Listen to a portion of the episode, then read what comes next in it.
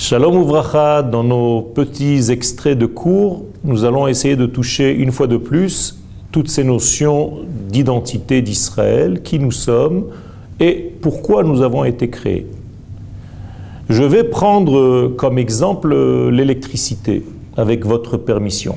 Lorsque nous avons une force quelconque et qu'on veut éclairer une pièce, eh bien, pour éclairer cette pièce, on ne peut pas prendre la lumière et directement l'envoyer sur la pièce. Il y a une formule intérieure à l'électricité, à ce système, qui exige qu'il y ait une force de résistance à cette lumière pour lui permettre de se révéler. Je veux parler d'une lampe électrique. En réalité, une lampe électrique est une résistance.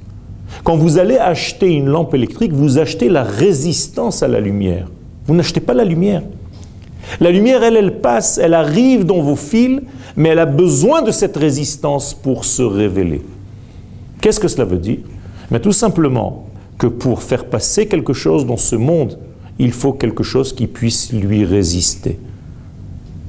À plus forte raison lorsqu'il s'agit de la lumière divine, est-ce qu'il y a une résistance capable de résister à cette lumière divine pour justement la véhiculer dans le monde, eh bien, tenez-vous bien, cette résistance s'appelle Israël.